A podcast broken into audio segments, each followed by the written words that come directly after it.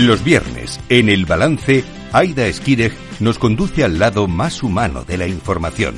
La actualidad con otro enfoque en nuestro Cajón Desastre. Aida Sánchez, buenas noches. Buenas noches. Nos estrenamos en este nuevo cajón desastre. Nos Contigo. No sé si va a ser más desastre o no. Bueno, es un cajón desastre, ¿no? Y además hoy lo hacemos por todo lo alto, con una entrevista súper top. Sí. ¿eh? Para este estreno tuyo. Yo creo que si buscas polifacética, mujer polifacética en el diccionario, sale su nombre. Claro que sí, efectivamente. Pues les vamos a decir que se queden con nosotros, porque vamos a hacer que merezca la pena. ¿Verdad, Beatriz Rico? Hola, sí. ¿Qué tal, Beatriz? Pues con una presentación tan bonita, tan bonita, que quiero venir todos los días. Me Te da tiempo a hacer todo, actriz, escritora, cantante, tuitera, can- eh, bueno, cantante ya lo he dicho. Te co- Sí. ¿Cómo te Eh, repartes? No, pues mira, eh, si luego en realidad yo soy muy, muy perezosa y tengo mucho tiempo para hacer el vago, que lo hago y además con la plena conciencia de que lo estoy haciendo y sin ningún problema.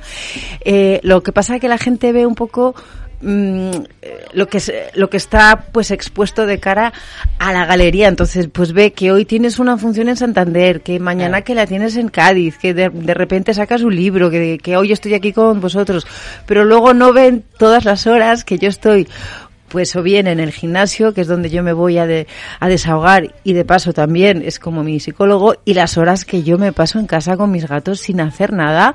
Mira, Ida, yo hace unos cuantos años eh, yo hacía muchas series, pero yo no tenía casi vida. O sea, yo salía de mi casa a las 7 de la mañana, volvía a las 11 de la noche muerta. Pero es que, a ver, ahora he descubierto un modo de vida que me encanta, que es que tengo gira en el fin de semana, sábado, domingo. Y el resto de la semana realmente yo lo tengo para mí, o para escribir, o, o para no hacer nada, o para darme un atracón de pelis, o para ir a hacer la compra. De verdad, tengo una vida muy, muy normal y muy tranquila, a pesar de lo que, de lo que la gente piensa. O sea que no echas de menos la pantalla, ¿no? Porque ahora tienes una vida más... Sí. Hombre, el, a ver, la, la, la tele es un medio. Yo echo de menos, digamos, mm, las puertas que te abre, la repercusión que tiene, todo eso sí lo echo de menos, pero el modo de trabajar no lo echo de menos porque es, es mucho. Es decir, yo, por ejemplo, dejé UPA un paso adelante, la gente que me da, porque yo llevaba dos años y, y, pues la, la serie tenía muchísima repercusión, la veía mucha gente, eh, yo creo que fue una serie que eh, pues que marcó a una generación, estupendo, maravilloso, pero yo no tenía vida y mi hijo era muy muy pequeño. O sea, tú ten en cuenta que UPA se estaba eh, siempre se estaba grabando en en, en dos platos diferentes. O sea, arriba teníamos, pues, digamos, lo que era la, la entrada a la escuela, las habitaciones de los alumnos, tal, y en el otro plató de abajo estaban las clases, el hall de entrada, el exterior de no sé qué. Entonces, cuando tú terminabas en uno, es que, es que te ibas a otro. El tirón abajo. Claro, y, y, y cuando estás con el subidón y te encanta lo que haces, no, no eres consciente, pero cuando tienes un niño tan pequeño como yo tenía, cuando yo me iba de casa estaba dormidito y cuando volvía seguía. Otra vez digo, Claro. digo, hijo, otra vez es dormir. Entonces, ostras, cuando ya llevaba dos años dije, no quiero hacer la, la tercera temporada. Pero bueno, ¿por qué? ¿Qué pasa? Digo, no, si está todo bien. Compañeros, Otra eh, vida, lo que pasa es que tengo otras claro. prioridades y yo creo que la vida eh, eh, premia las decisiones valientes y las que son coherentes contigo. Ojo, no, no los kamikazes ni eso no, pero mm, a continuación pues tuve la suerte de que me llamó Garci para rodar con él Historia de un beso y fíjate, si yo hubiera estado eh, en, UPA, En UPA. no lo hubiera podido hacer, entonces nunca se sabe. Y eso sí que me lo tomé como un premio, digo yo, mm, dejé la serie para mm, estar en mi casa y diciendo, Dios mío, está bien esto que he hecho o es una locura, porque con esta profesión que es tan inestable, pues dejar una serie como es UPA, uff, pero mm, mi hijo es- era mi hijo. Y mira por dónde, pues la decisión tuvo premio. ¿Y qué es para ti el éxito? Porque claro, hay quien puede pensar que en, en aquella época eh, tenías más éxito, ¿no? Hmm. Eh, pero igual para ti tienes más éxito ahora. Sí, porque mm, mira, es que eso es claro, mm, cada uno lo mira diferente. Claro, por eso, ¿qué es para ti? Mira, eh, a ver, el éxito mm, tiene varios componentes. Para mí, eh, el principal es que puedas vivir de hacer lo que te gusta. Eso es el éxito y el, un- uno de los grandes privilegios que, que se pueden tener. Es decir, yo gano dinero haciendo, o sea, que, es que yo hay veces que estoy en el escenario y digo, pero que me están pagando por esto, es que no me lo puedo creer. Segundo, para mí ahora el éxito es poder eh, escribir mis propios textos es decir, no recitar el texto de otro, que también ahora ya te cuento que mm, vamos a empezar en breve unos, eh, unos ensayos de una función de, de, Carlos Overa, que es maravillosa tal, vale. Pero para mí, la libertad de yo poder escribir mis propios monólogos, que ya voy por el tercero, Pepa, no me des tormento, y saber que lleno teatros con ellos, con lo que me ha costado a mí convencer a la gente de sí, soy mujer, pero os puedo hacer reír, entrad, entrad. Que el pobre Gabino Diego, que fue el que me empujó, ¿no? Un poco a, hacer monólogos, porque siempre me decía, vea, esas cosas que tú me cuentas a mí en el camerino, quiero que las subas a un escenario y se las cuentes al público como me las cuentas a mí. Y a mí me daba mucha vergüenza, no sabía por dónde comenzar. Luego mm, llegó la famosa crisis, se me fue la vergüenza al carajo, ¿sabes? Y, y desde entonces, pues ya van tres y para mí el éxito es con un texto mío, que no me puedo creer que lo he escrito yo, pues poder llenar un teatro y el éxito es eh, poder vivir de lo que yo quiero, pero también tener tiempo para mí, porque es que ahora tengo tiempo para hacer deporte, para ir a pasear, para ir a comprarme el maquillaje que, que lleva puesto Aida, que nada más verla digo, dime el número porque lo estoy buscando y no sé cuál es. Pues ahora tengo tiempo para esas cosas. Bueno, ya que te has metido en Pepa, no me des tormento. Sí. Eh, ¿Tú qué crees que es más fácil, hacer reír o llorar? Porque hacer reír es, complicado, ¿eh? No, pues yo aquí voy a mm, voy a decir, o sea, os voy a contar una historia que no tiene nada, nada, que ver con lo que te cuenta la gente. A ver, la gente siempre dice es muy difícil hacer reír y yo digo, mira, en mi experiencia no. Es decir, cuando la gente paga una entrada y se sienta en el teatro, están con unas ganas de reírse. Sí. Con unas ganas de reírse que tú se lo ves en la cara y en cuanto entras en el escenario dices, hola, buenas noches, ya están ya que se parten de la risa. No es, no es cierto, la gente es súper agradecida y la gente quiere reírse. No ahora porque lo estemos pasando mejor, pero en general, todos en nuestra vida, pues tenemos nuestras luces, nuestras sombras, nuestras alegrías y nuestras tristezas, muchas. Y cuando termina la función, que es cuando pues eh, yo hago la, firma de libros y, me encanta porque es como un momento en el que puedo, pues, o sea, hablar con, la, gente. Claro, ellos me dicen cosas. Y para mí hay un momento muy especial que es esa señora que se me acerca y cuando me da un abrazo dice, muchas gracias porque yo necesitaba esto. O sea, yo ahí digo, esto es el éxito también. Digo, de verdad, yo he conseguido, o sea, cambiar, resetear a esta señora que hoy entro aquí en el teatro cargada de, mm, de mil problemas y sale como, pues la vida pesa menos. Mira, pues la vida no, pues hoy me he reído y parece que los problemas que ya no son tantos. Ostras, es que eso es muy grande. Además, de verdad. Bueno, eh, has venido a hablar de muchas cosas, pero has venido a hablar de tu libro también. También. Tú quédate conmigo, yo me encargo de que merezca la pena. Es el segundo. Sí, es el segundo. ¿Tiene algo que ver con el primero? Cuéntanos un poco. Bueno, de hecho... hay una frase al principio que es... Claro, sí, sí. Yo durante... Bueno, cuando estábamos en pleno confinamiento, que yo estaba... Yo lo reconozco, no tengo ningún problema en, en, reconocer mis puntos débiles y tal. Yo caí pues una especie, no sé si de depresión, no sé, porque como no te diagnosticaban, porque no había médicos, pero bueno, el caso es que estuve dos, tres semanas en la cama llorando muy asustada, muy mal. Y mi marido siempre me dejaba eh, encima de la mesa del salón un boli y una libreta, porque yo soy de las antiguas, yo escribo mm, así como que me fluye mejor las ideas. Y a la tercera semana, pues ya un día dije, bueno, pues voy, voy, a bajar al salón, voy a ver qué pasa por la, casa. Y bajé y vi eso. Y no me digas por qué, me puse a escribir y em, en contraposición con el estado de ánimo que yo tenía, que era muy malo, todo lo que me salía era risa y era comedia. Y ahí nació de mis a más sin pasar por el bacete. Todo risa, todo risa. ¿Y cómo lo cambias? Porque yo cuando era más joven me acuerdo que me desahogaba con una libretita escribiendo mis cosas. Pero claro, era pues más bien triste, claro. Claro, pues es que no lo, no lo sé por qué. Pues, pues quizás porque tengo yo la, la cosa de escribir monólogos o porque yo necesitaba reírme también.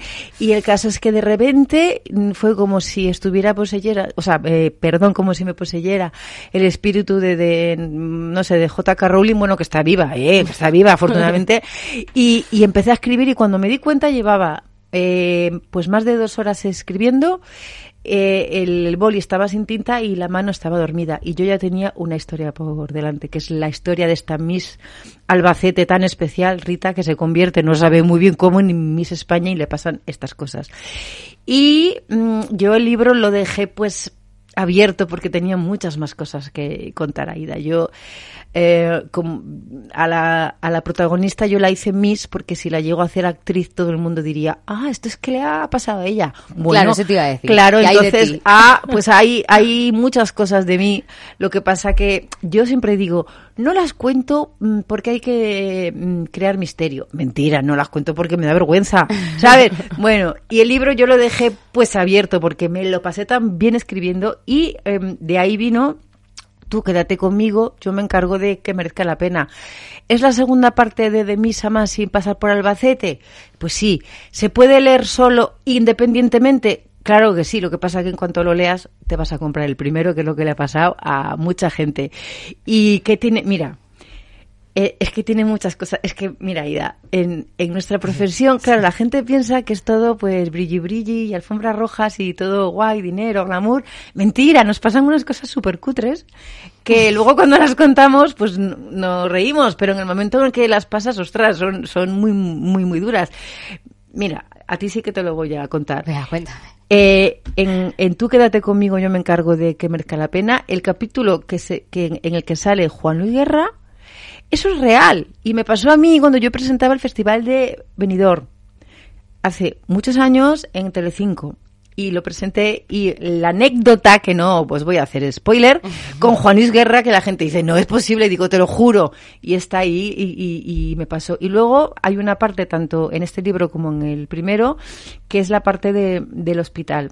Yo eh, hago voluntariado en un hospital de la Comunidad de Madrid Voy todos los miércoles desde hace muchos años y estoy trabajando con personas mayores. Y mm, te juro que yo, eh, todo lo que es, esas personas mayores eh, tan enfermas me enseñan pues acerca de la dignidad, de la aceptación, del sentido del humor, todas las cosas, las, las historias que me cuentan, que no tienen precio y todo lo que me dan. Yo, yo necesitaba contar aquí algo eh, de ellos, ¿no? Sí, en parte como un homenaje mm, a ellos y bueno, también un poco como eh, terapia para mí, porque lo que ellos me enseñan no tiene precio, pero a veces las, las cosas tan duras que vives, es decir, yo ahora tengo otra concepción de la vida y de la muerte completamente diferente, ¿no? Y me la han dado ellos. Y entonces, pues, eh, todo lo que pasa dentro de un hospital, eso es real también. Y luego de todo lo demás, pues hay cosas que, que, que me he inventado, cosas que me han contado, cosas que me han pasado, un poco de todo. El libro es un libro de humor, pero con mensaje. Yo siempre digo que, claro, cuando se ve la portada como tan femenina, con el donus y con la barra de labios y tal, pues parece que es literatura romántica. Digo, no, es literatura gamberra para reírte un rato. Ya está. Y luego, pues sí, también tiene un mensaje acerca de los mayores y de la soledad, ¿no? Que yo digo, es muy triste, pero cuando vamos cumpliendo años, es como que. Cada vez más, ¿eh? Es como que sí, perdemos valor como, como un coche que sale del concesionario en el momento en el que sale y es que para mí es que es al revés porque yo escucho a esas personas mayores y yo digo hay que escucharles.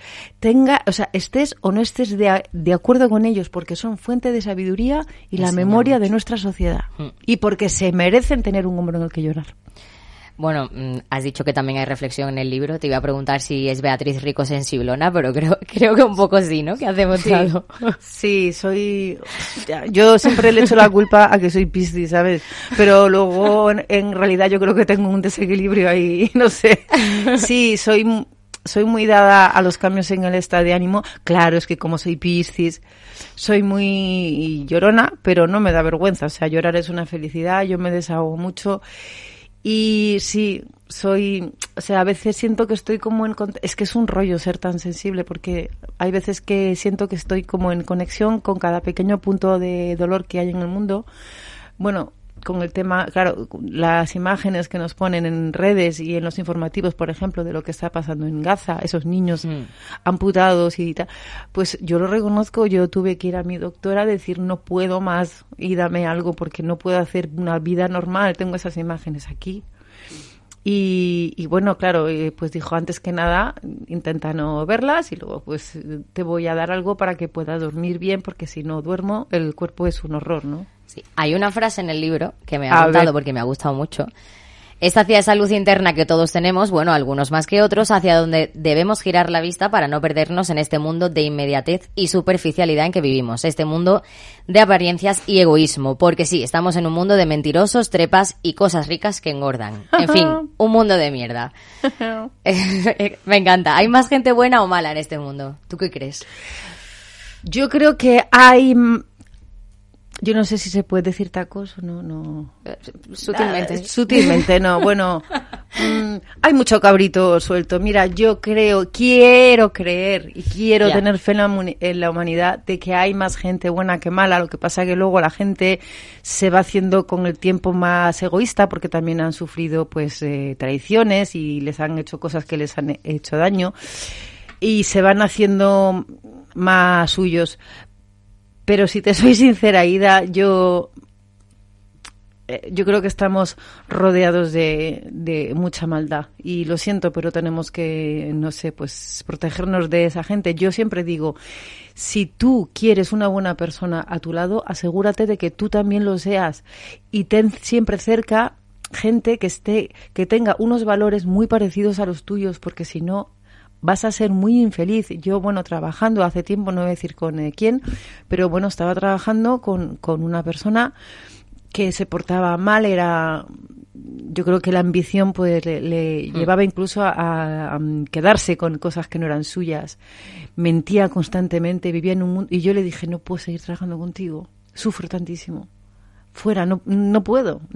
Pero ¿qué dices? Digo, te estoy diciendo lo que está digo que es que es que creo que no eres buena persona y o sea yo no yo no puedo eh, estar cerca de alguien que siempre esté arrimando el asco a su sardina siempre digo. En el momento en que todos arrimemos un poquito un poquito solo el asco a la sardina del prójimo ya verás tú cómo el mundo será mejor. Pero Aida soy muy soy soy muy pesimista yo un poco también, por eso te preguntaba. Te lo, he visto, esa frase. te lo he visto en la cara, te quiero decir. Bueno, y ahora ya que hablas Pero tú eres muy joven para pensar eso, pero bueno. Alguno me he encontrado ya. Ya, pero ya, claro, claro. Está la vida llena de... Está la de capritos. que no queremos decir la palabra. ya que hablamos de gente mala, de maldad y demás, también eres muy activa en redes sociales. Ahí también te has encontrado con... ahí hay mucha maldad. Bueno, sí, en, en, en Twitter, que ahora se llama Sí, X, que, pero claro, como ahí todos eh, se, ponen, se pueden poner de foto una maceta y de nombre pues yo el pripito, por ejemplo, pues la, la peor parte de la gente sale ahí, o sea, las burradas.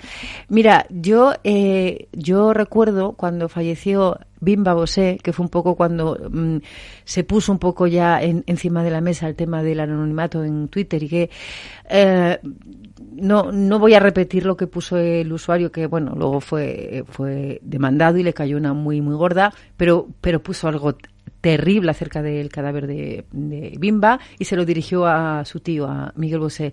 Yo solamente con imaginar el dolor que esa familia podía sentir. Bueno, y mm, eso sí que llegó a juicio y tal, la, persona pagó, pero esto sigue sin ningún control.